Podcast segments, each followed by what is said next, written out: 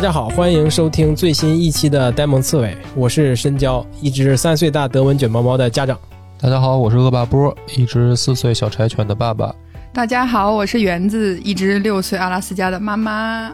哎，今天我们要聊一个可能有一些争论空间，并且很严肃的一个话题，就是关于宠物的领养和购买。为了讨论这个话题，我们请到了这个北京领养日的资深志愿者老妖，哎，这是他的花名啊，所以我们请老妖跟我们打个招呼。嗯，大家好，对老妖叫我老妖就可以。然后，其实我姓蓝，我是北京领养日的志愿者，特别高兴能今天跟大家聊一聊有关我们提倡的领养代替购买的这个理念啊。谢谢大家，还是叫老妖吧，这听着亲切。对对对，行，得这个亲切，没问题的。老妖，你这个跟我们先介绍一下您的这个，您说是平台，还我们理解的就是一个组织嘛，嗯，是吧？是，嗯，北京领养日呢是成立于二零一一年，是几个年轻的志愿者他们首创的这个北京领养日的这个领养平台。北京领养日是纯公益组织，呃，所有志愿者到今天我们十几年完全是零薪的，来自各行各业。然后我们会举办一些线上啊、线下的一些活动，帮助一些符合身体健康要求的动物和性格评估的猫和狗，呃，这里是伴侣动物，嗯，帮他们找到领养家庭，进入到家庭里面。嗯、所谓的这个健康的问题呢，我们会是所有的猫狗是需要绝育，然后疫苗、体内外驱虫。最重要一点呢，我们也会有一个性格的健康的评估，看它跟人类的这个家居的情况，跟小孩子呀、跟老人呀，日常生活中的这个情绪状态是不是符合进家？然后，凡是通过审核的动物，然后我们就会有每周两次的线上发布。嗯、没有疫情的时候，我们是基本呃每个月会有一场线下的活动。嗯嗯，那这个等于大家也可以去搜到你们有网站吗？还是你们现在只有公众号？啊，我们有公众号的博客，然后有抖音号啊，嗯这些对 OK 自媒体的这些都有。所以如果想要去领养的话，最好去关注一下你们的社交媒体。对，欢迎欢迎大家关注公众号“北京领养日”北京领养日啊。当然，您如果不在北京的话，我们在全国二十四个城市都有领养日联动的这种组织。嗯，所在的城市啊，您可以去搜一下。那他们都用这个公众号呗？还是说呃北京有一个北京领养日？对我们有北京领养日，然后啊比如说天津、日上海，对对对，都有。就每一个组织他们就单独还有一个公众号。对对对但是我们的模式和整个的理念，大家都是共用共享的。嗯哦，那那听呃老姚刚才这么介绍这个北京领养日这个机构，嗯呃，意思就是这个机构起到一个中间的一个沟通的一个作用，对吧？对，其实我觉得对北京领养日来说，我们可能都称之不上机构，我们是个平台嗯啊、我们的理念就是帮助更多的动物进家，我们是中转，而不是机构的收留站。哦我们是一个信息发布的帮助的平台，中转站。嗯，那其实你们虽然说是平台，但是如果有人送动物去你们那儿，或者说你们自己救助了动物，它也得有一个地方嗯去养啊，或者让这些动物待嘛。那这个怎么解决呢？对这个问题，很多人会问到，大部分人现在都比较有爱心嘛，然后有时候看到这个受伤啊、老幼病残孕的这些流浪的伴侣动物，很多人会说：“哎，我送到哪儿去？”嗯因为我们国家很遗憾啊，就是很多人都在努力几十年，在小动物保护法上，我们还是在继续努力。嗯我们也深信终将一天，经过大家的努力，它会很快的有这个法律法规出现。嗯，在此基础上呢，嗯，我们现在所有的救助都是个人行为，嗯，所以呢，我们也没有这种的机构和基地呢去。去说你送来，我来帮助你。当然，现在民间有一些爱心人士自己在经营着一些所谓的小院儿啊，什嗯么流浪中转站呀，那一些也都是完全的是个人出资、个人行为。嗯啊所以有的人会说，那我救助了送给你们，我们是个平台，北京领养日是没有这样的地方去容纳这些动物。嗯，但是大家如果愿意帮助的话，可以找一些曾经有救助经验的人，我们第一时间还是建议大家送医啊，送到医院，专业的医院。那你们有没有跟一些什么固定的机构有些合作呢？或者是有一些呃特别呃专业的，或者是有嗯救助经验特别多的，有一些联系是都会有的吧？对，就是有一些好的救助经验的救助人，本身他们也是志愿者，然后我们也是嗯朋友吧。然后如果大家需要一些救助的经验的帮助呢，也欢迎就是来我们的公众号或者提问啊，或者来问我们的志愿者。然后我们也会给予一些帮助。嗯，我们建议呢，说到这个话题，我就是，嗯，不是让所有人都会去救助，但是首先第一，我们不要伤害，不要遗弃，啊，这也是我们一直在做了八年的吧，在大学里面给大学生们讲的一个“在校不养宠，毕业无牵挂”。在您完全有能力的情况下，再去养一只伴侣动物，这样的话可以减少一些没有必要的遗弃或者是伤害。然后其次呢，在救助流浪动物的时候，我也希望第一要保证大家的人身安全，首先要自己安全，比如说使用比较安全的 什么航空箱啊、什么链子呀，就帮助的。然后第三呢，出于医疗卫生的角度，就是第一时间请送到正规的动物医院，由医生来帮他体内外驱虫啊、治疗伤残呀这些。然后之后做完绝育，我们就欢迎，然后大家可以把这个信息。来登记在北京领养日，我们会帮大家发布信息、领养信息，然后大家呢通过建议呢就会去谈这个领养家庭，然后让这最终让这个伴侣动物呃回归到家庭里面。那实际上，你们发布信息之前都会去看他有没有做过医院的证明，是吗？对，对我们后台的志愿者审核人员每周的工作量很大，嗯。嗯，然后他们都要去审核这个动物的疫苗齐不齐，嗯。体内外驱虫的记录，还有绝育的这些记录都符合了，我们才给他发布领养信息。你刚才提到了这个工作量很大的问题，所以我觉得咱们今天呢可能会跟以往节目不一样，因为我们以往都会只聚焦到动物身上，对，嗯。但是今天我们可能会在后半段吧问到更多关于人的问题，嗯。因为毕竟呢，你刚才说到了这个工作量巨大，然后但是呢，你们又是一个公益组织，也就是说，实际上对于比如说我来讲，我会很好奇，好奇的点就是说。这个人在里面从事这样一个怎么说呢？一一个不能叫事业，因为他不挣钱哈，就是从事这样一个事儿吧。志愿者的工作吧，有点嗯像、完全义务。对，怎么能够坚持下去？然后会肯定会受到很多的压力，这种压力可能会来自社会上，甚至有的可能会来自于家庭，因为大家不光是一个怎么说呢？不光是一一个。职业的嘛，对吧？对，不嗯对，我们不可能是只为自己而活嘛，或肯定或多或少也要去承担一些别的角色，不管是当爹的还是当妈的，甚至是当子女，那都会有一些可能。比如说我，我可能很很觉得哎这样很好，但是并不一定我的家人也会觉得理解或者支持。所以后半段我们可能会更多的问问，就是您从人的角度来谈谈这个，可以可以没有问题。嗯其实这个问题也是最现实的问题。对嗯嗯，欢迎欢迎，我们可以多讨论一些这些啊。当然，咱们肯定还是前面我们还是先聊聊动物呗。嗯动物的话，就是我其实特别感兴趣的就是，呃，有两个问题啊，我们一个一个来吧。嗯第一个就是你们去救助这些动物的时候，比如说有接到了这个电话，有人告诉你们在哪儿哪儿哪儿的这种情况，那么。这种你有发生过什么案例可以分享吗？因为我总觉得这个事儿就是，它也许会突然来大量的信息啊，因为这么大一个城市，对吧？他可能每天都会有人发现什么流浪猫、流浪狗，但是并不一定每个发现的人他都能自己养。就是您刚才说的是没有这个收容的地方，他可能还是需要救助人自己去承担。但是我会想的情况，大量的是可能他就是说，哎，我我就看到这个，比如说猫啊也好，狗也好，很可怜，但是我又不想养，这里边有个矛盾，对吧？对，这是一个很矛盾的事儿。那这种情况怎么办？就是你们如果接到电话说，我只是发现了，然后它已经在这儿，比如说一个月了，也快到冬天了，它肯定会冻死，要这么下去，那你们管不管？嗯，是这样。首先呢，就刚才我介绍了一下咱们现有的这个对伴侣动物的一个生存环境的一个法律法规上面的情况。然后第二呢，我又介绍了我们北京领养日它的一个性质，它是一个信息发布平台，嗯不是收留机构，所有的都是纯公益的志愿者。然后第三个呢，我就用这些年支撑我们志愿者的一句话来先回答一下您这个问题：嗯，公益呢不是几个人的倾家荡产，嗯。而是每一个人的力所能及。啊，在在我个人救助吧，就说到个人救助的这十几年里面，会经常接到电话，甚至嗯、呃有人会把猫狗扔到我家，嗯。然后我家现在装了四个监控，外面，嗯。然后门上也装了监控。其实就是不光是扔，有生病的，有不生病的，有那个不知道什么可能刚给孩子买的就不要了，就扔扔在我家。嗯这是我个人，其实我是冰山一小角。嗯嗯、有很多个人的救助的一些小院儿啊，那些姐姐她们竟然都会被整箱的扔整窝的猫啊狗啊这些。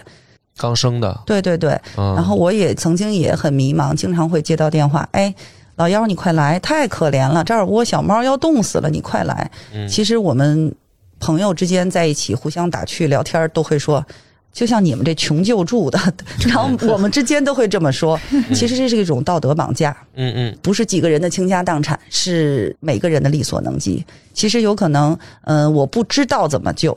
我为什么一直在大家在宣传，你可以保证你的安全，然后保证他的安全，送到医院。那如果比如说几个人、几个邻居，然后再或者有幸你认识到了一个有一点救助经验的，像我们的这样的志愿者，那大家可能你一人一百元、两百元，未来这个狗、这个猫可能就能后半生去有一个家庭可以带。但是所有人都哎，我不会，你来吧。嗯，其实对于我们来说是一种道德绑架。其实这个不会里面，我觉得也是有一个大家不方便说的原因吧，我猜的啊，嗯，就是因为大家一提起宠物医院呢，马上就会联想到很贵。因为确实某种对某种意义上来讲，这个给小猫小狗看个病，现在啊可不比自个儿看个病还贵是吧？对，对可不比给人看病便宜。对对。然后我在这里呢，就是一不小心要植入一个硬广啊，某某 某某某企业，你们要不然联系我一下，再发我点你钱。说没事对，其实现在新兴了宠物的这个医疗保险，嗯我还是建议大家考虑。现在我救的动物的领养人，我会让他们第一时间就是去考虑一下，如果他生病了，能花费是多少，你的每个月的支出是多少。嗯然后他现在现在某平台、某宝台都有这个 宠物保险，我给我家狗就买了保险，在某平台上。对对，然后买了之后呢，然后这些保险呢也覆盖的医院也越来越多，越来越合规合理化。这样的话也会帮我们解决一部分的这个医疗问题。嗯啊，还是越来整个市场和整个社会环境还是越来越好的。嗯，像您说的很贵，嗯，个人的认知和价值观吧，嗯就是不能强求所有的人都一样。但是我认为，就是 而且它不光是贵，其实贵是一个方面，另一个可能还是说，他知道可以送医院，但是他不想养嘛。嗯，对，就是其实还是怕担这个责任，因为它毕竟是个生命因。为大家都知道这是个责任，你送去了，你就比如说你你不是说嫌这个贵，嗯就有这个钱，但是你一想起来说我要养它，那有可能会对我自己身边。包括我的邻居也发生这种问题，就是那个某肌肉男，健身肌肉男，哎呀，那阳光男人沧桑的不得了，看到一只可怜的小狗。哎呦，老幺，你快来，妹妹，这哎太可怜了。然后咱们救了他吧。我说好呀。然后我说我帮助您送他去医院，好呀。然后我说哟，她怀孕了，咱们要做手术啊，绝育这些才能找家，好呀。之后我说发布领养，最近没有人领养，咱们应该给他找一个地方寄养。好呀，我说我找了一个比较安全的地儿，大概一个月可能有六六百元，然后自此他就消失了 啊，自此就消失了。对我那个是这个责任和这个钱，可能大家的天平和认知是不同的，的确会存在这个问题。这个确实是一个压力。嗯就拿我个人来说，当我成年之后养的第一只宠物之前，我也是经过深思熟虑和考虑了好久，最终才会选择把它领养过来。那我看到一只需要救助或一窝需要救助的宠物的时候，嗯那我肯定是要掂量掂量我自己有没有责任，或者是有没有能力，现在有没有、呃有没有这个状况合不合适把他领养过来？那我这个时候该怎么办呢？我就是刚才说的，一呢，就是如果有幸您认识就是有救助经验的朋友，可以寻求他的帮助，但不是完全托付给他。其次呢，嗯、嗯、如果您是有爱人有家庭，我觉得首先要征得这个家人的同意。再其次呢，如果以小区为单位，以朋友为单位，大家每个人可以付出一点点，然后就可以帮助到他们。当然，比如时间比较紧急，他已经很伤残了，那我这第一时间，其实如果病痛、车祸很严重的话，嗯，有的人会说我冷血啊，有的病痛和车祸非常严重的话，我送到医院，我是接受安乐死的。嗯啊啊，对，是这样的，嗯，，OK，其实嗯、我明白您意思，就是可能救不回来了，已经。对对，嗯就有的车祸很严重的，然后我之前也办过这种事情，花很多很多钱，然后然后 然后最后没有救回来。嗯，我认为这个伴侣动物嘛，还是要有生活质量。然后像您刚才这个问题，我觉得是寻求帮助，但是自己一定要承担一部分责任，不能我们讲把责任完全推出去。对对对，很多人都觉得，哎，我捡一狗送哪儿去？它是一个生命，没有办法送那儿就不管了。但是其实我呼吁大家，每个人付出一点点，看到它有家能幸福的生活下去的时候的那种满足和喜悦感，是非常非常有成就感的。我有一个问题，嗯就是因为我在网上有搜，就是咱们北京领养日，就是因为像您说之前都会做一些线下的活动嘛。其实去年你们应该也做过几场，就是我发现有一个细节，就是我通过照片看，基本上很多会有家庭，就是爸爸妈妈带着小朋友去现场。那因为小朋友一看到宠物，那基本上就没有任何的抵抗，可能就第一时间肯定就会说妈妈妈妈，我想要这只狗，想要这只猫。就你们有没有接受过？比如说，哎，在那个当下，因为很冲动，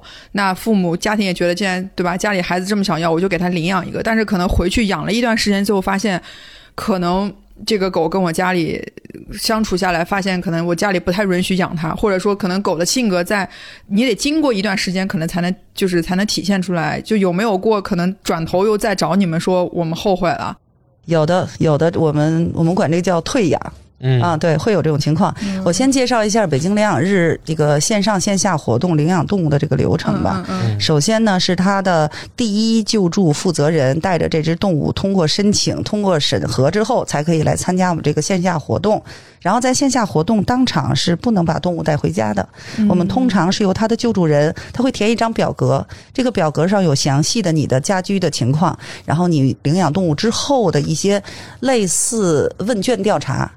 然后呢，这些所有，比如说张三猫猫，然后张三猫猫这场活动在我们的申请台收到了二十张申请表，他的这二十张申请表会第一时间转交给他的救助人，救助人会从这里面筛选他认为比较合适的家庭，然后去通过线下联系。然后呢，我们通常没有疫情的时候会有一个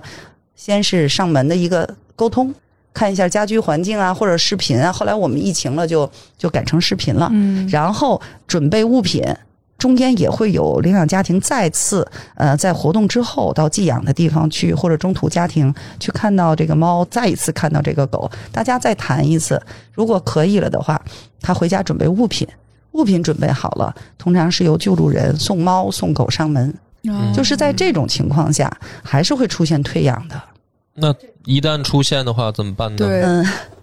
这句话我就是又要 调侃一下了。嗯哎呀，命能还回来就行了，嗯总没有开门一脚给他踢出去。嗯。嗯，自己咽吧，谁让你救了呢？苦果自己咽。也就是说，如果想领养的退回来，那么就还得回到救助人的那边去养。对对，中间其实之前有过不开心、很很不好的事儿啊，有的直接扔了，嗯，还有转卖的，还有在线上又转领养的。嗯但是我们送养的时候，最后一条签一个民间的协议，都会告诉他，有任何原因您不养了，请退回给第一救助人。嗯那这个协议有一些什么法律的约束力吗？嗨嗨，我们其实咨询过一些法律方面的工作者，因为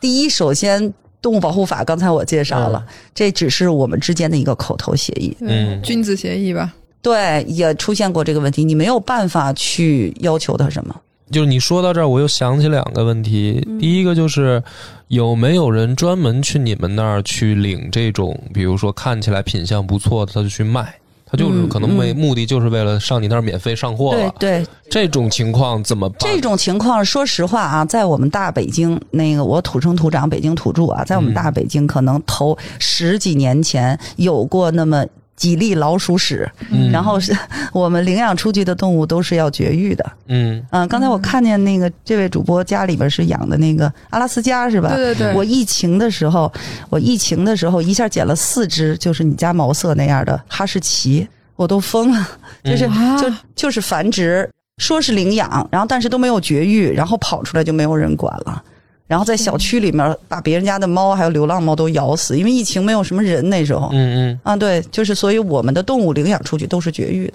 不是我的意思，就是他卖啊，因为有的人买他，反正反正就像我家的也要绝育，就我买回去我也是要绝育的，会有这种情况直接买一个绝育的，人家还说句不好听的，就嗯便宜卖了，对吧？对便宜卖了，那这种情怎么办呢？是的，是就没有办法怎么办？第一就是我对我们还有一个回访机制，救助人会回访。像我们现在有微信群了，然后我会把我救助的动物的领养家庭，嗯还有一个我的我的小伙伴，然后我们会拉一个群，定期回访，他会拍这些猫啊狗啊在家里的情况。嗯但是说实话，真的是有些人会就联系不到了，也有像您刚才说的那种情况。嗯，但是，那就是说你们会与其诅咒黑暗，不如 点亮未来。不就是是我的意思就是，那你们要不要整一个什么黑名单呢？对对，那您说到，其实没没好意思透露，我们会有领养人黑名单。啊，然后，就老出现这人来领嗯，养，其实大家在媒体上就是会关注到某虐什么什么这种事情。嗯然后我个人吧，就是特愿意说阳光美好的事儿，嗯然后我就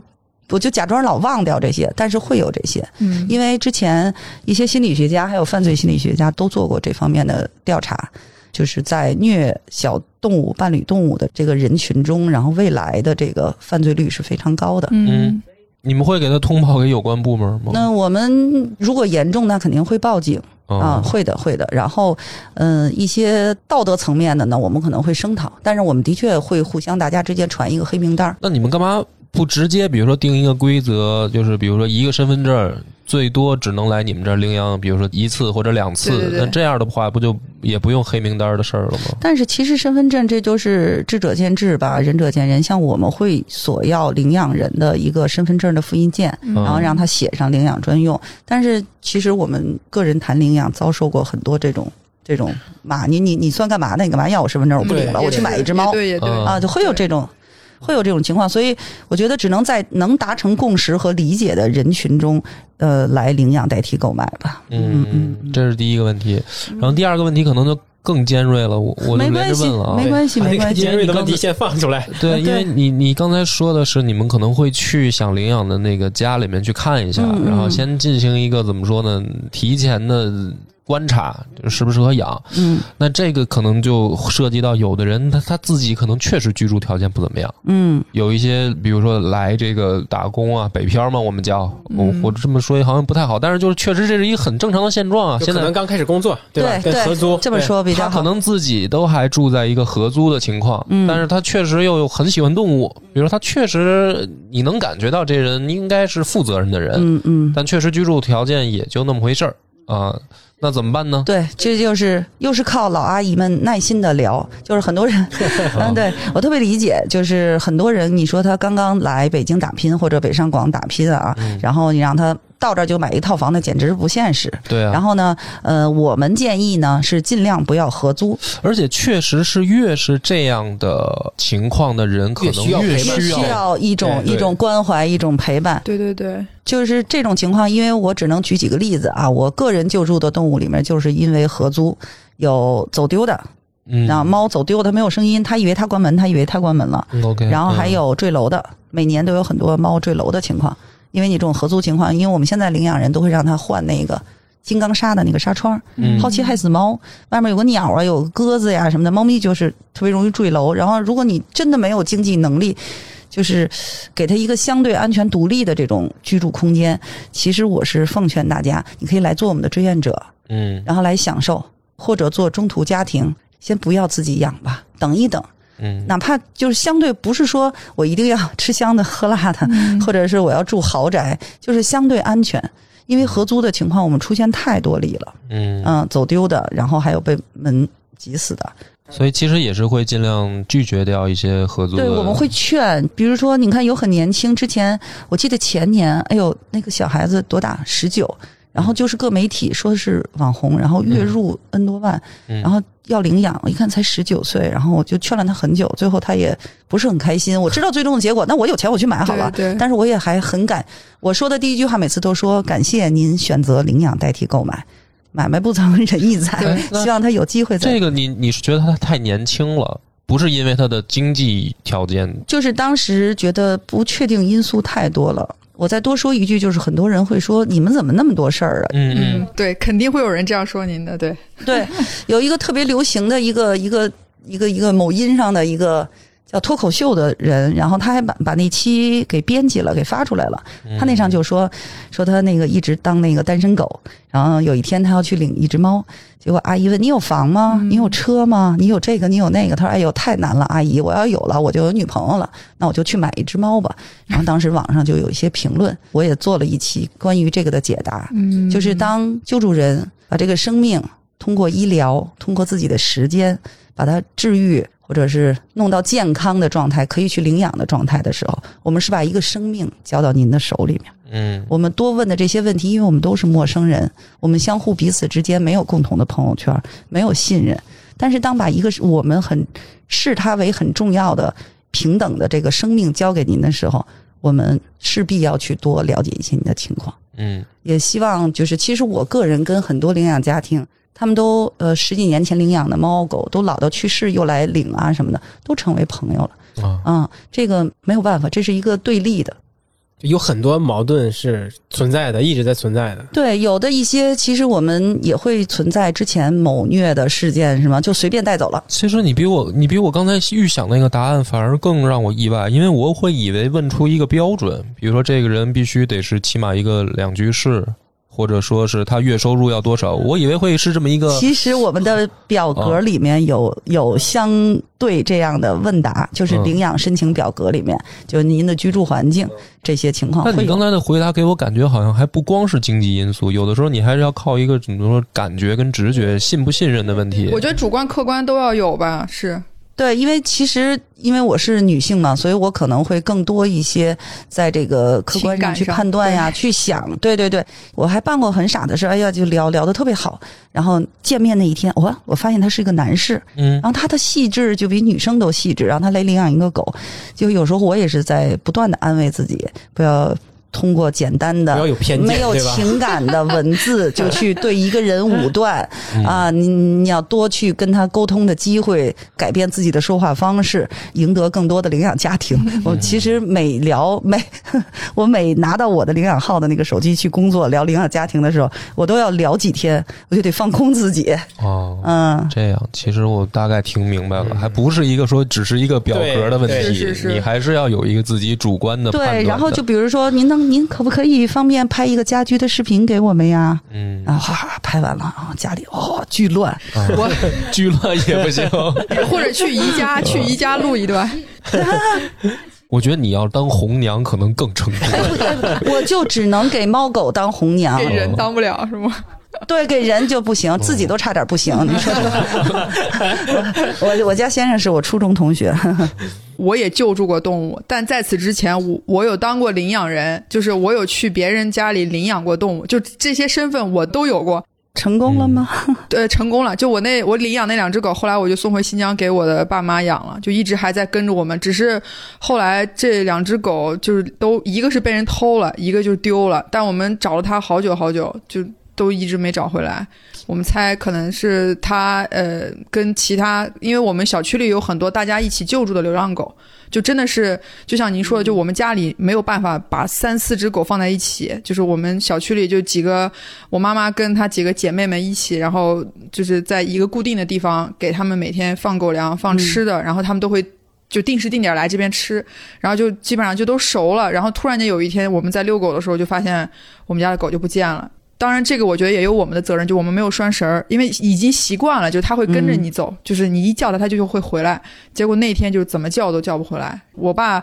分析应该是当时，因为我们家是一只公狗，那个时候还没来得及做绝育，所以在才可能是因为那里些狗里面当时有狗发情嘛，就母狗，所以不知道是不是就就跑走了，所以也，找了好久好久。后来因为小区里的人都认识，大家都有帮忙找，最后也没有找到，所以就一直心怀希望他的结果就是开开心心的去跟他的女朋友去去生活了，不要被人那个什么。嗯，我们可以向往美好。我们通常管牵引绳叫生命之绳。是嗯对，其实作为我自己又是养犬人，又是养猫人，我这么爱动物，但是其实我是很很鄙视，也很厌烦遛狗不拴绳、嗯不清理粪便、不按规定乘坐电梯的这样的主人。嗯我觉得如果一切事情都以就是私欲的爱无限度的放大这种爱，但是它已经到影响到别人的正常生活的时候，人类的生活的时候，动物是不能这样的。嗯嗯啊啊，对生命之绳。然后绝育这个问题呢，也在说，那我就多说两句吧。嗯说到绝育，你你可以展开说说，对对对绝育绝育的问题，呼吁绝育，就是嗯，首先比如说流浪猫和流浪狗，它在社会中的流浪的这个生活状态是不一样的。猫它可以跳到高处，猫有可能比狗的流浪生活能力要强一些，但是猫多吧？幽默一点是吗？我都怀疑狗还能不能自己去流浪。对，这好太好了，有您的这样的认知。嗯这个猫的繁殖能力很强，它在没有人类干预的情况下，其实它存活率不高。但是有很多人呢是，哎呀，太可怜了，我喂它吧，我喂它吧，不绝育，保暖思淫欲，这样的话繁殖量就非常大。然后它可能会发情的时候啊，造成一些一些声音啊，还有环境卫生的问题。嗯所以我们在救助流浪猫的时候，在国际上也有一个叫 TNR，就是群户绝育的一一个办法。就有些猫不亲人，但是我们会以小区叫群户。把它抓起来，抓起来之后到医院去做绝育，然后打疫苗，然后打耳标，男左女右，在耳朵上有一个标识，有一个缺口。嗯，十几年前大家是做的那个纹身纹身类的嗯字标号我，见过你耳朵上有一个那个，对对，它存活四五年之后，那个标号就没了，然后他又到别的群户点去吃饭，又被抓一次，一看哇，已经做过绝育了，所以我们就后来是打那个耳这是限制它的流浪范围吗？也不是，就是把它绝育之后，看到它耳朵上男左女右打了缺口之后，别的群户人会知道他已经做过绝育的嗯，啊。哦，那你们这个要很多的社区，你们都要去等于了解情况啊，就是首先都是从我们自己居住的小区，嗯然后有能力之后就会去帮助其他小区，然后大家有很多很多组织在做 TNR，那这个小可能每个小区都有类似的人，或者就是一个小社群在做这件事儿，是吧？对，所以我也在呼吁大家，其实你们观察一下，就是我们身边有很多人在点点滴滴做这件事儿，然后如果大家互相帮助一下，就很快。因为有的小区，嗯，我的数据统计大概两三年，如果没有做过 TNR 这个绝育管理的话，然后这个小区大概会四倍、五倍的增长这个流浪猫的数量。嗯，就而且有些人还爱心泛滥，就是总去给这些我流浪猫喂食。问问他这个问题，因为我我养狗嘛，然后我就特别清楚，我每到一个地儿，我都知道这个小区有多少这样好心的老太太，因为我家珊珊是特别喜欢，就是 去蹭人家两口猫 粮，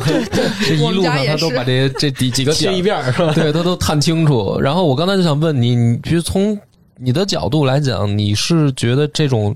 比如说爱心老太太，我们给她起这么一个外号，好像不太合适啊。嗯但是就是这样的方式是好还是不好呢？嗯，我是觉得，如果你要喂，首先就要考虑到环境卫生。嗯哦啊、我身边也有这种的，然后我是会教导他们，然后看到了剩饭什么剩余，我就直接扔掉。就是你首先是干粮要防止蚊蝇啊、虫害这样的一个环境的危害，嗯你是不应该有这种情况出现的。第二就是绝育、绝育、绝育，这个保暖思淫欲的事儿，猫是。比如说，一只猫三年就可以发展到，哎，我有一个数据表格，就是五万只的一个排列序顺序。三年两对一对儿，对生出五五万只万只来。对对，但是当然是这个数字呢，是我们完全没有病痛啊存活的一个序列生长，嗯，但很可怕就是理想。状状况下，对对对，虽然流浪猫在野外一般寿命就四到五年。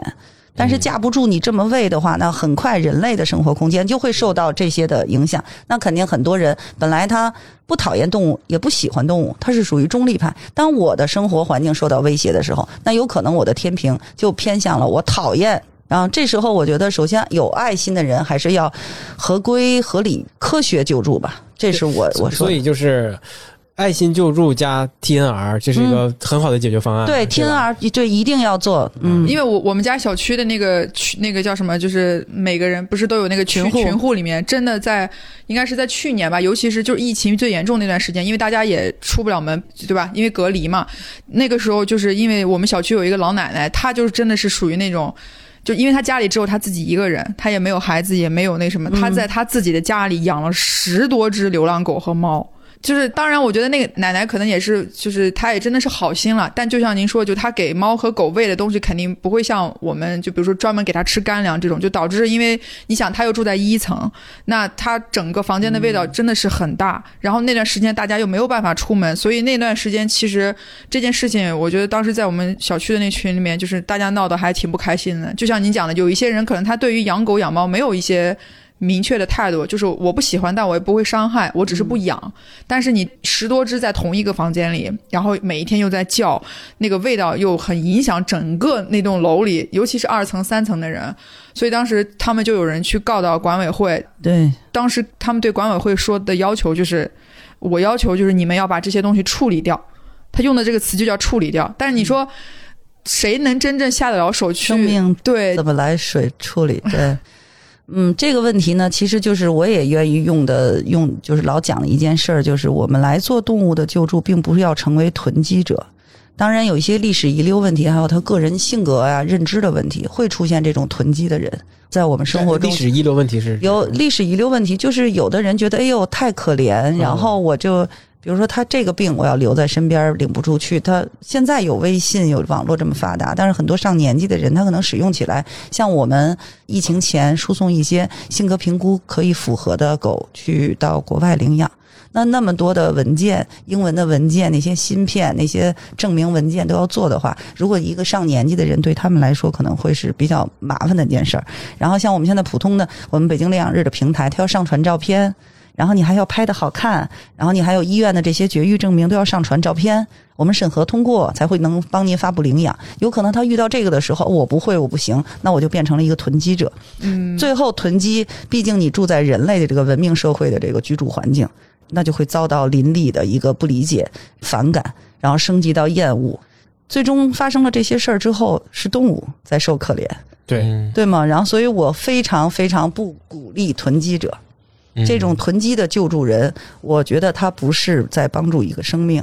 他是在满足自己的一些心理需求。对对的对的。如果你真的是救助，是要想办法让他进到家里，有属于他的短暂的家庭生活，而不是囤积。嗯，关于动物性格的问题啊，嗯。就是因为刚才其实您也讲到，就是在筛选这些动物，包括就是想要去被领养的这些嗯。救助人的时候，我个人是学动物正向训练的啊，您问吧。对，所以我其实比较好奇，就在于，比如说，就是当您见到一个因为一个新来的一个小宠物的时候，就是你怎么去判断，比如说这个狗的性格到底是好的或者不好的？因为之前我遇见过一个，我觉得这个就这个动物真的被伤害到非常非常深了。就是在我没有养我们家狗之前，我们有一个同事跟我说，说哎，原来都知道你特别喜那个想养狗，说你你要不要养一只那个哈士奇？然后我问的第一个问题就是这哈士奇几岁了？然后我朋友就跟我说他大概三四岁吧。然后我就说，哎，那为什么这个人不养了呢？然后我们同事说他已经是第六手的狗了。第六手的狗意思就是在此之前他已经经历了五代主人。嗯，然后我就问他，我说：“天哪，这狗才三四岁，它经历了五代主人，理由是什么呢？”他说：“先开始有那种就家里就是可能怀孕了不让养了，或者是出差没法养了。但是最后他说最后这一次的这个原因是因为这个狗性格特别不好，就在家里拆家的同时出门还要伤别的狗，还要咬人，有这个倾向。嗯嗯然后他就说这个人养不了了，所以他就想说再找下一个主人。然后我就直接跟他讲，我说那既然他的性格已经让你形容就已经成这样，我也我我是感觉我没有什么能力能把他。可能完全摆正过来，变成一个性格温顺的狗，对吧？然后再加上我说我可能也出差，所以我就说那就先算了。所以对于狗的这个性格上，我就不知道说就是在救助的这个过程当中，从咱们北京领养日的角度来说，怎么去区分它的性格是好的还是就是嗯有点问题的？嗯，就是这个问题，我分两方面给您回答啊。第一，首先就是其我们北京领养日在建议大家领养猫、领养狗之前，会有一个就这样的表格，会充分的让你考虑到，首先它会给你生活带来什么情况。比如说领养狗的，那我们就会问你，你会经常出差、经常加班吗？你可以一天保证两次的外出遛带它大小便吗？然后不能长期关在笼子里面。然后像我和我的好朋友就会给大家透露一下，因为我们是学动物正训练、行为训练的，然后就会告诉他们一些小问题。其次呢，嗯嗯，像您说到，那我们怎么评估？嗯，如果从训练学的角度，狗的社会化最佳的训练时间是一个月到三岁之间。这个社会化训练是在训练学有很多方式方法，这更多的其实是在训练人。正向训练是奖励对的，忽略错的。像这只哈士奇，那我就要说到后院繁殖的这个问题，呃，展开了后院所谓的我们国家所有的伴侣动物的繁殖、买卖生命，在我们现有的畜牧局或者说这些工商注册，全部都是违法的。我可以负责任的说。所以就是那些什么猫舍、犬舍都是违法机构。对对，买在畜牧局就没有伴侣动物，你合规合法那个去繁殖买卖生命，甚更有甚者，我们都是后院繁殖。哎，我家它怀了生了，对来来，你来一只吧。对，对我本人是在英国读书的时候去参观到英国的，申请了七八次，想去参观英国的一个犬舍，它是一个庄园，它是西高地白梗黑梗的一个一个一个繁殖者，他们是有很详细的基因序列表，他们的血统淘汰制是非常非常明确的，而且是一定绝育了才会。才会卖，就是比如说失格，所谓犬种里的失格，然后眼睛比如说有一块白斑，或者它的那个骨骼的问题，那它都会变成失格的犬种，是不能再回到繁殖的序列的这里面。但是很遗憾，我们没有法律保护。我们身边的咱们某某泰迪，所所有的 CHTD 的的大关节的问题，我觉得博美是天天的心脏的问题，还有以前我们就各种品种，所以一说到后院繁殖，其实我个人比较激动啊，就是本身买卖生命，一个生命来买卖，我觉得这就不是一个正常的事儿，因为现在。嗯，国际上已经很多国家是禁止买卖伴侣动物了。嗯啊，对，你可以领养，然后你可以那个之间的一个馈赠啊是什么的，但是很多据我了解是很多地方都不允许再买卖伴侣动物。我所谓说的是伴侣动物，猫和狗。基于此呢，养宠人在这之前你要想好你的这些。哈士奇拆家、比格拆家，还有我记得我读书的时候有一个幺零幺斑点狗那个电影，对对对，对然后当时就是大批的街上有扔的斑点狗，那我是亲眼见我的朋友养那个狗，晚上睡觉还是有楼梯的，早晨从楼上下了楼梯没了。然后对，拆了是吗？对对，然后朋友借钱还钱两万两万块钱放在茶几上，他下楼送朋友，回来又没了，就是渣子了，这是真事儿。夫妻小夫妻为了养斑点狗，然后还搬到特远恩环外，然后复试，然后早晨嗯上班楼梯没了。就都是真事儿，所以就是说，大家在养之前，就是因为我有一些国外的领养人在中国工作，然后他们的理念也很好。比如说有一个德国的领养人，他会告诉我，我们在德国养狗之前是要先上一个学习班，是的，是的，是的，啊，新宠进家，对你合格了，你才可以。所以我也接触，我自己本人也在也学了宠物的正向训练，来到专业的学校。现在我们在北京、上海都有这种非常好的正向训练的学校。其实它更多的训的是人，嗯，就像这只哈士奇，它那么小，它来到我家，首先在训练上就是围栏管理。因为它是洞穴动物嘛，围栏管理呢是让它一有安全感，二大小便的一个情况。然后等外出的时候，我们有一个随行等待垫上训练，然后还有航空箱训练，这些都是让它更好的能融入社会。然后狗最容易出现的问题就是分离焦虑，实在没有办法，它从狼变成陪伴我们人的伴侣犬，它就是陪人来的，就是工作来的。那村里人都睡觉了，狼来了，这狗坐这儿睡觉，那肯定必定被杀。只有最会叫的、最能看家的那个狗才会被繁殖留下来。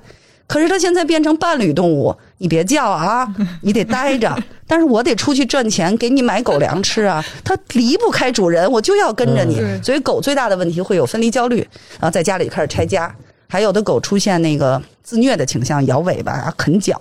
那你养之前都要考虑到嘛，比如像我就被大型的狗给拽起飞过，哎，我就知道那时候 那个刚毕业比较瘦，朋友让我帮他遛大的狗，我都先找棵树，因为我得抱着那个树，我才能，对对我就起飞过，对，起飞过，对对对，所以都要考虑清楚。像您刚才说的那个问题，很遗憾，我们在救助的里面也遇到。哎呀，说到我们的疗愈犬项目了，就是我们其中有一只金毛是在江西被救助的，全国海选的流浪狗，它只有三条腿，是人为伤害缺失了一条腿，但是经过我们的正向训练，它重新选择相信人类。去年服务了近两千人次的自闭症儿童，还有那个养老院的老人，还有盲童，还有失聪儿童，这些小孩儿有很多有有问题的，他会有刻板行为，拽、打、揪，然后。这个我们这个傻毛毛这个狗虽然被人类伤害成这样，但是它依然就是一直在疗愈犬的服务中做得非常好。我们有很多狗都是这样。对人类还是保持着很大的对善意。对对所以哪怕那孩子揪他踹他，他也不会有什么。对其实我我要说到这儿又比较激动，因为这个疗愈犬项目是我我的一个梦想，在去年终于实现了。在关爱孩人类孩子跟狗这一块儿，嗯我们还出现一个什么问题？我自己都不相信会出现。其实每一场我也很紧张，我是主持这个安排这些活动，我也很紧张，观察每一个孩子的状态。其中有一个小孩他是盲童，嗯盲童不是生下来就会用那个杖，嗯，他是要学这个手怎么去拿杖，怎么才能用这个盲杖。然后，通常盲童会伴有轻度的自闭症，因为他的世界他没有办法去了解很多，所以他们也会有一些刻板行为，比如说不愿意发声，然后一一直的晃身体。自闭症的孩子有不同的打自己或者自残的情况，你不知道哪个点就就爆了他这件事儿。自闭症的孩子是需要终身来治愈学习的，然后这个孩子有这个问题，我们第一次服务的时候，他就分到了这只狗，然后他突然就安静下来，不再晃，然后把袜子脱了。然后我们会有一个大 circle 的垫子，因为当时我们这个活动的设想就是让所有人蹲下来，在正向训练学也是，如何我们有课件，如何跟狗狗友好相处，如何跟猫猫友好相处，然后教小朋友们，然后大家都蹲下来坐在地垫儿上，然后这个小孩儿就一直老师都摁不住他，他就摸到了这个狗，突然就开始把袜子脱了，盲杖也扔了，他就搂着这个狗躺在他身上。然后因为太成功了，他们学校又邀请我们去一次。我再一去的时候是我的疏忽，我没有把他和他分在同一个小组。然后这个狗狗是分到另外的组了，这个女孩就一直在焦虑的晃晃，刻板行为又在出来。就想找那那只狗。他我他其实没有就想找，嗯，但是很神奇的狗看到了他这个我们狗自己站起来，走到了这个小女孩的旁边，小女孩同时摸到了他，俩人又抱在一起睡了。哦，就最后他妈妈来接他放学都没有办法回去，他一直抱着这狗狗的屁股躺在那儿，就是很安静。这些都是真实的故事发生。嗯嗯，对，就是这件事儿也对我震惊，挺震惊的。因为我以前虽然学训练学什么，自己也有人类的幼崽，然后救助这么多动物，人类的幼崽，对对对，呃，眼泪说哭了是吗？每次都是别人把我要说哭啊，我达到目的了，今天。你嗯你就干脆说一下你你的那个跟儿童的这个疗愈的这个组织，你你别这么含糊了，你就把它都告诉大家可以去哪 就是儿关注。我本身也是首都爱护动物协会的志愿者，大家可以搜一下首都爱护动物协会，也有公众号。嗯，然后呢，我们在去年做了一个就是疗愈犬的活动，嗯、是在全国海选了呃八十只流浪狗。完全都是流浪动物救助来的，海选完了之后，通过层层的医疗选拔、身体健康选拔、性格评估之后，剩了十只，然后我们又送这个十只去学了正向训练。在正向训练里面，他们就是很多社会化，比如说坐车进商场，然后进医院，跟小孩子、跟老人，嗯、跟噪音啊在一起接触，然后最终剩留下了五只疗愈犬。然后我们首先选的先的是自闭症学校，然后有人类的孤儿院。最后效果非常好，之后又有了呃盲童学校、失聪儿童学校，然后我们还去到了老年人的养老院，陪伴他们、疗愈他们。嗯啊，就是其实狗狗的疗愈，就是现在的医学的一些证明，就是自闭症儿童大脑的这个点在触摸动物的时候，它会有有脑电波的这个反射，然后我们也会叠加到里面一些其他的，比如小朋友们。关爱的环节，跟狗狗互动，摸它呀，去画它们呀，他们在垫子上做一些互动游戏，就是这样的一个疗愈犬的活动。确实有很好的疗愈效果，对吧？对孩子们会安静，尤其老人。我们去到养老院，嗯，很多老人年轻的时候是没有机会养伴侣动物的，但是他们都坐在轮椅上，争先恐后的去抱狗、嗯摸狗，然后一身狗毛。我说奶奶，你们您不介意吗？然后我就会问他，我说您年轻的时候养吗？没养，没有时间养，或者嫌它们脏。我说那怎么现在您抱它呀？他说摸它，摸它软舒服，喜欢它。当然了，他就是已经没有什么太多自理能力，也不可能去领养一个动物。但是我可以带动物去到那儿，让老人们一起唱歌，然后狗狗们陪伴在身边，嗯也是一种疗愈。因为这种 touch，在动物训练学上还有一个 T touch，叫它是一个英国的赛马的一个疗愈，因为很昂贵的赛马在晚年的时候是很有很严重的身体的病痛。嗯。后来他们发现 T touch 用一个疗愈绷带会帮助到这些动物，然后人在 touch 猫和狗的时候，其实也是这个，疗愈绷带是指？就是包裹的一个绷带啊，它这一个训练学嗯。啊啊，它是又能帮助到动物，其实又是能帮助到人，在互相抚摸这个温度和这个皮肤触感的时候，大家是一个互相疗愈的过程。哦啊，这个意思。嗯，那对于像刚才那些小朋友来说，如果只是活动，可能也不能满足他们的需求吧？那不如就比如说，那像你刚才讲的那个有嗯轻度自闭的这个盲人小朋友，嗯嗯，不如就把那个狗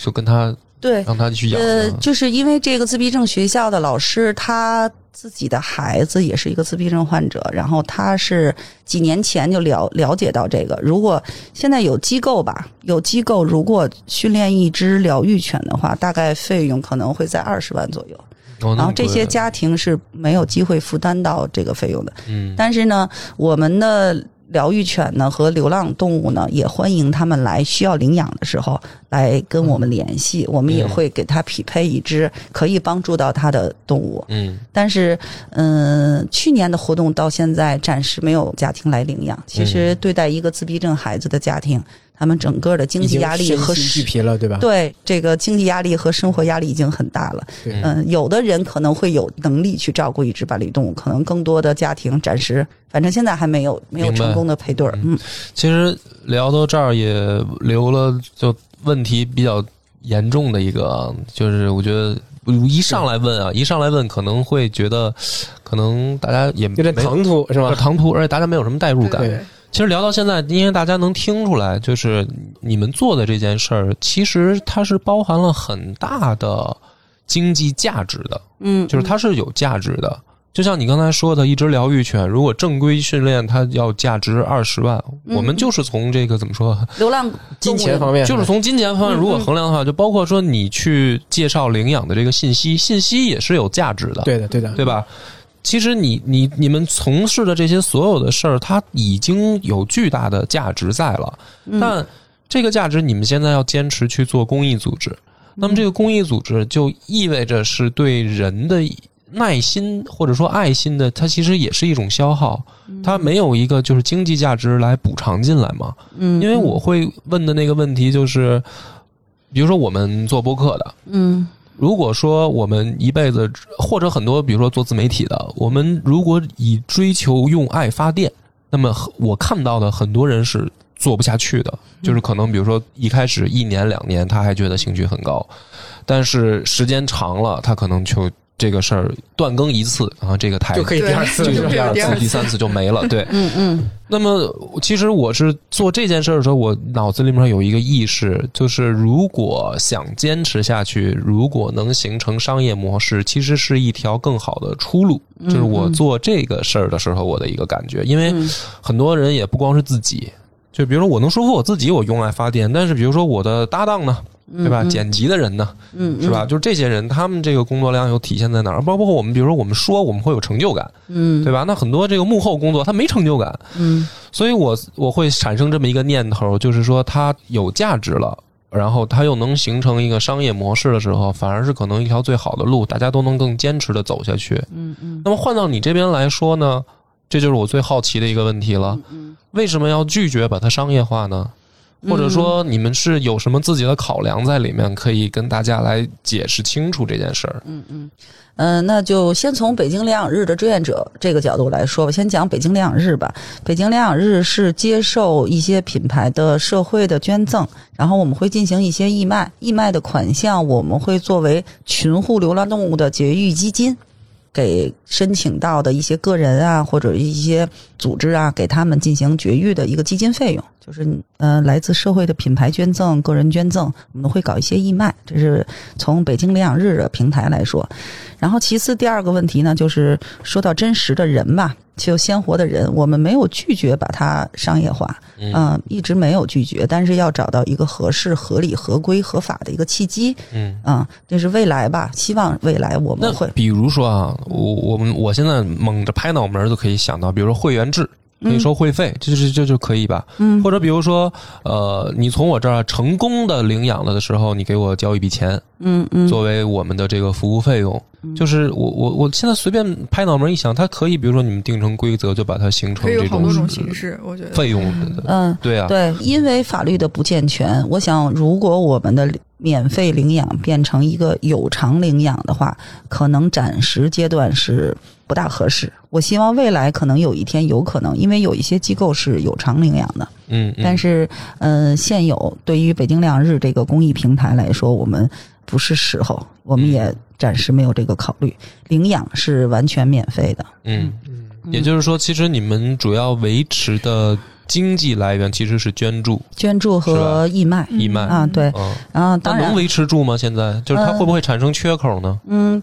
这是肯定会有的。然后大家会更努力的去，我们有一些，比如说商业的活动，然后一些更好的宣传的品牌的合作，我们志愿者多去一些工作，然后反而由他们来再捐赠给北京两日平台，我们再用这个资金。去办更多的活动，带更多的可领养的动物来到现场，然后给大家推荐进入家庭，是这样。嗯，嗯嗯。那你们有没有考虑说往那个就是比如说职业化发展？嗯比如说你们有了这种经济收入，嗯而且是且是稳定的情况下，嗯然后比如说你们租一个小型的这个场地当犬舍，嗯。然后请一个两个护工，而且甚至是他们要也要有一定的，比如说学习相关，比如说兽医专业的或者怎么样，然后就把它照这种模式去发展。我们我们北京领养日的上级单位首都爱护动物协会就是一个这个民政局下属的合规、合法、合理的这样的一个协会组织。嗯嗯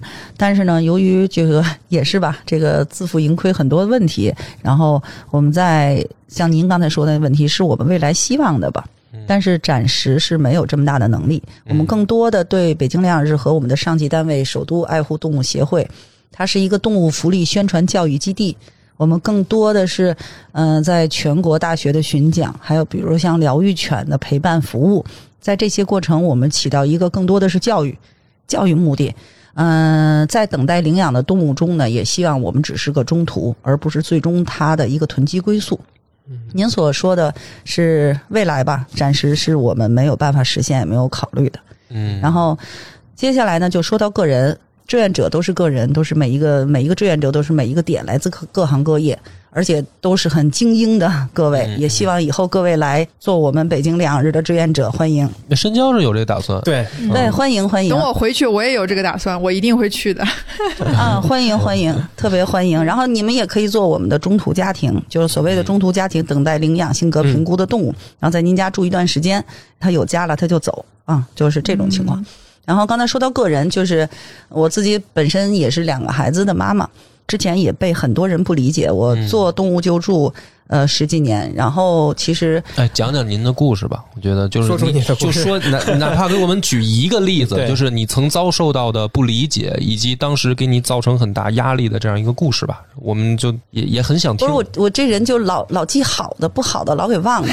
嗯，我想想吧。我觉得你讲一个这样的故事呢，能其实传播出去以后，能让更多的人去更好的理解你们做的这件事儿。嗯，我先讲我的想法吧。很多人都觉得，嗯，就比如说当妈当人类幼崽对的人类幼崽的妈妈了。对对对，人类幼崽，嗯，然后呢，你又是为人妻，就首先我们嘛，为人妻、为人母、为人子，嗯，对吧？然后我的个人生活的理念就是，我要先把这些基本应该尽人做的责任做好。但是这个就很难啊，有很多人很努力已经的在去很难了，对吧？对，就是很努力的想去做好这三个角色，但依然就是遭到了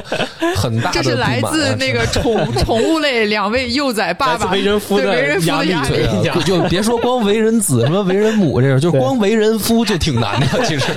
嗯，好吧，你看落在自己身上了。哎，大家别瞎代入啊，并没有并没有这么难啊。就是就是，其实把这些责任完成了基本责任之外，我还是觉得有精力的话，我就会去做这些志愿者。嗯我也一直在帮助孤儿，然后就人类，就真正人类的幼崽，然后动物也在帮，因为我觉得，嗯，我在这个社会角角色中，有可能我站着说话不腰疼啊，其实支撑我努力工作赚钱的这个基础，不光是人类幼崽，更多的是动物。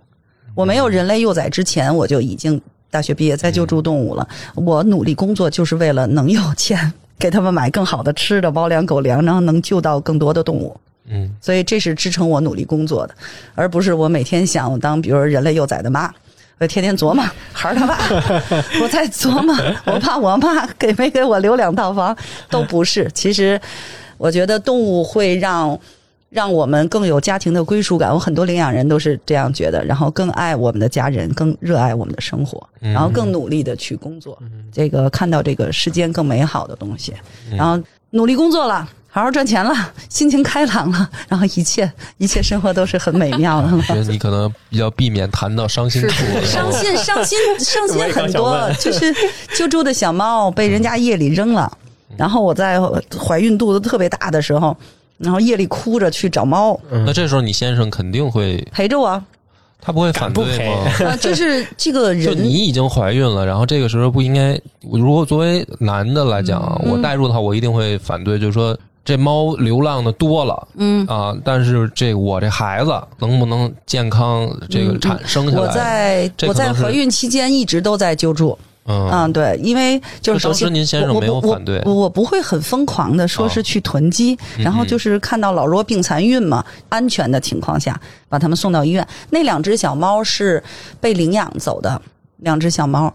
然后很不巧，他爸爸妈妈其实都是很优秀的大学教师，嗯。然后但他的女儿可能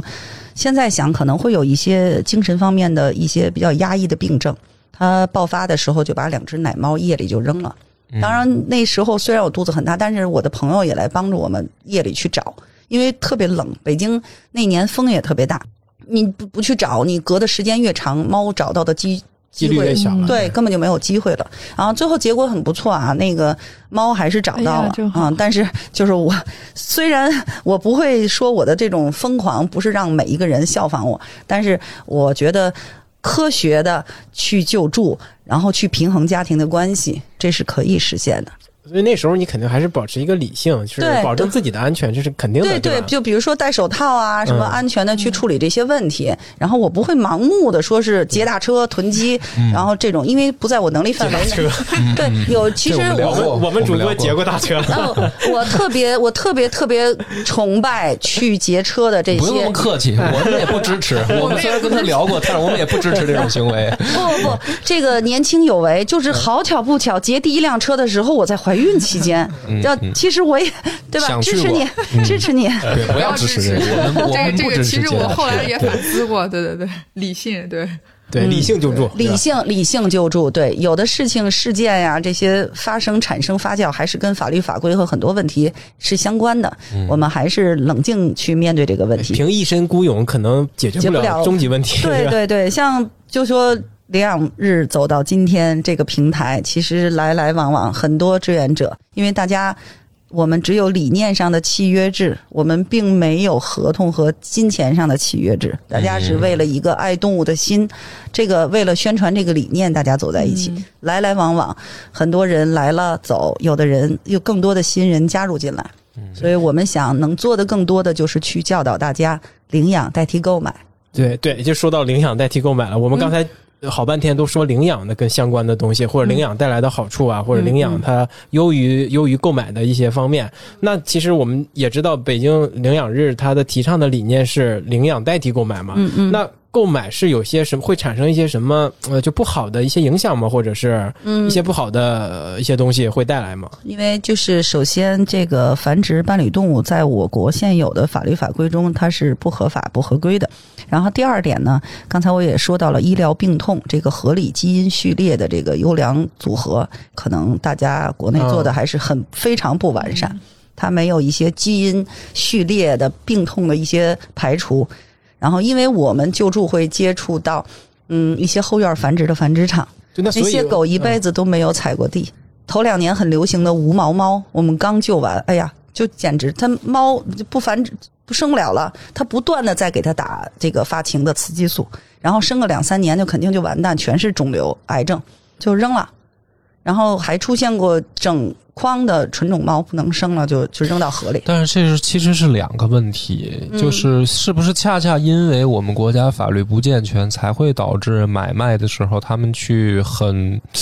怎么说呢？很就是基于人的需求，对，很不很不规范的去繁殖。对，那如果比如说将来有一天法律很规范的情况下，你们还是觉得买卖也不好吗？嗯因为还是像我刚才问你那个问题，它毕竟产生商业模式了，嗯嗯然后才有可能支持更多的人去做、去从事。嗯现在的问题是因为法律可能相关的并不健全，所以像你说的这种情况，很多猫舍、犬舍的背后是一些不正规的养殖。嗯嗯。那如果有法律法规去规范，你们的理念会变吗？当然，我们希望更多的人加入到这里面，早一日实现我们的法律法规的健全。在这个没健全的之前，我们只能多去呼吁，想到这个办法。嗯所以就是除了法治的健全之外，是不是也包含一些科学上的人性？啊、科学技术啊，这些都是很多的问题在一起。所以未来就是到底是否我们回到刚才问题的这个点，就是为什么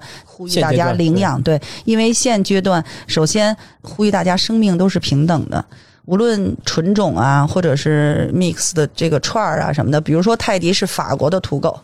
嗯，那个阿拉斯加是北欧是哪儿的土狗？所谓土狗就是本地狗，吧？对对对对。然后我们中华田园犬是我们的土狗，就是但是大家呢，嗯、就是现在整个这个社会环境，我可能喜欢这个样子，我也喜欢那个样子。然后一些狗的品种已经在医学上证明繁殖出来是一个非常失败的案例，就是那个脸特扁的那种啊，嗯对某狗。所以这样的情况下呢，我建议大家生命都平等。然后你也可以去不花钱，然后帮助到一个已经被帮助过的这样的生命，免费得来这个生命。我觉得哪个意义更你觉得更有意义呢？当然，有的人一定会选择我喜欢这样的，我就是要这样，因为人嘛是食物链的顶端，嗯我想干嘛我就要干嘛，我可以用钱买来一切，对，嗯这些是我们不可改变的。但是作为我们赞同领养代替购买，想帮助到救助流浪动物的这个这些动物的情况下，我们就只能多去宣传这样。而且还有一个一个我个人的感受呢，就是领养代替购买，呃，这个问题是存在于我们也想把它商业化。但是，当你买一个生命和领养不是免费的情况下，又会出现很多人与人认知对。或者是一些社会矛盾的情况，所以我们暂时能做的就是免费领养，嗯。然后呼吁生命平等，呼吁大家来领养一个一个动物。嗯。其实，在其他国家也是很多领养救助的这种组织，而且也会比较欢迎我们中国的一些狗啊，就符合条件的，然后去过去参与到当地的一些领养。但是因为疫情，现在都已经停了。那所以就中国的中华田园犬在国外是不是也是纯种狗啊？对啊，就是就是很多人喜欢，这是 事实，这是事实但。它没有标准啊，它就从外形上来说，那需要商业的规训，对，就像我们。就像我们北京故宫里的金鱼，嗯然后现在最好的行业标准是日本人制定的，嗯，谁来制定这个行业标准，它就变成谁来商业认定。的问题了，对吧？对对，嗯这又不是我们民间人来制定的这个、嗯这个情况了。嗯我们能做的，那我还想问一个，就是呃，嗯就这个买卖啊，就是您刚才说的，所有的猫舍、犬舍其实都是非法机构，对吧？他们，嗯但是这应该是一个非常庞大的生意了吧？嗯就，据我了据我了解，反正嗯嗯，对吧？是的，对对对啊，那就有源源不断的动力在这儿。对。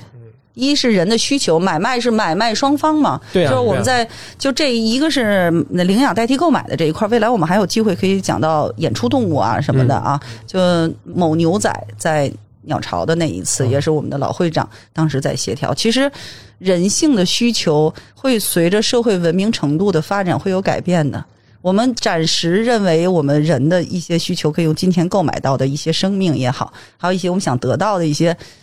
嗯 视觉或者身体的感觉也好，可能是我们现有的认知，但是随着文明程度和人类未来的更多的进步，还是大家向往生命平等。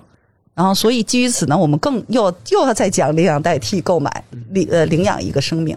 我不知道我这样讲，大家挺美好的一个愿望。老老妖老妖对人性还是持乐观态度。对对对，但那不能太灰暗。那我有我要压抑了，我要抑压抑没有郁了，怎么办法干这？件事儿，真对的好事如果真的压抑，对你就很难干这件事情。对我们的我们的老领导就是说，呃与其诅咒黑暗，不如点亮蜡烛，对，点亮未来。对。向往美好嘛，每天都想不好的事儿干什么？觉得真的这种心态真的是需要锤炼，或者是天生就这样。刚才梁博最开始问那几个问题，真的都是切中啊，我觉得就都是非常矛盾的点啊。我就每一个问题单独提，特别好，就这个问题我都要回去再再思考。我要在我的二零二二年那个志愿者工作中就要思考这个问题。等我思考好，希望我再能跟你我觉得再约一次，因为我刚刚才我怕再往下问下去呢，因为我我已经没完没了了，是吧？对对，我第一个是我们时间嘛，时间太嗯长，肯定这个也不好。然后第二个是我感觉刚才我问到一些点的时候，你已经开始有一些回避了，嗯，就是对。对我我也怕引起你的情绪太大哦，波动。我没事儿，我我就是做呃有一些没没有没有想清楚的，对，就像就是商业模式的这一块儿，其实我个人，那我我也有一些美好的想法，有一些工作也在实施。但是如果说出来，我是要代表我们领养日的平台对，，因为毕竟你是代表了一一一些你的跟你一块儿从事这个事儿志愿者的对，对对大家的一个个。人身份。那下次是个人身份来，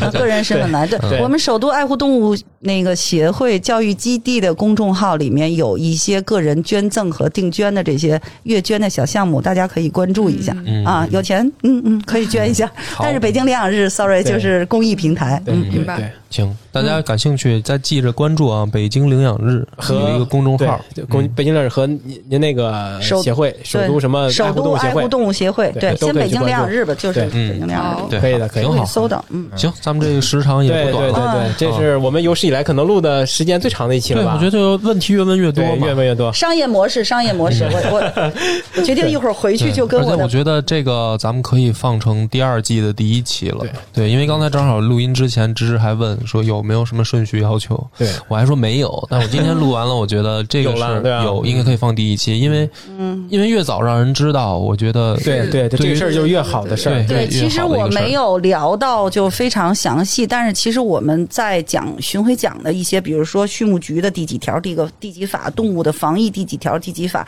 然后我们会那种说，当但这种但我觉得那个没，反而没必要了，因为我们嗯这个电台呢，其实嗯，关注的是观点呢，或者对对对，是是一种态度和观点和故事，就是他可能并不要求那么去详细的讲，我觉得也好。因为我们可以等发出来，然后看看大家有什么感兴趣的问题，感兴趣的看看大家反馈，然后我们可能再邀请你，咱们再聊一次。对对，比如说野生动物跟伴侣动物的区别啊，什么都可以展开一下。对对对，嗯，而且我觉得这里面确实很多，其实很多很尖锐的问题，我刚才忍住了，就是再往下问，我觉得我可能因为第一次见嘛，所以我觉得我第二次见你的时候，我得我再问那啊。再见，没有第二次了啊。梁波，梁波还是希望我们我们能有第二次和第三次，所以先收着点，一点点来。对您的提问也是让我努力在志愿者的道路上头保持头脑清醒，嗯，啊，激励我好好工作。谢谢谢谢，那那今天就到这里，好嘞，行，谢谢谢大家收听谢谢。谢老老姚，谢谢老谢谢。姚，嗯下期再见，拜拜。再见。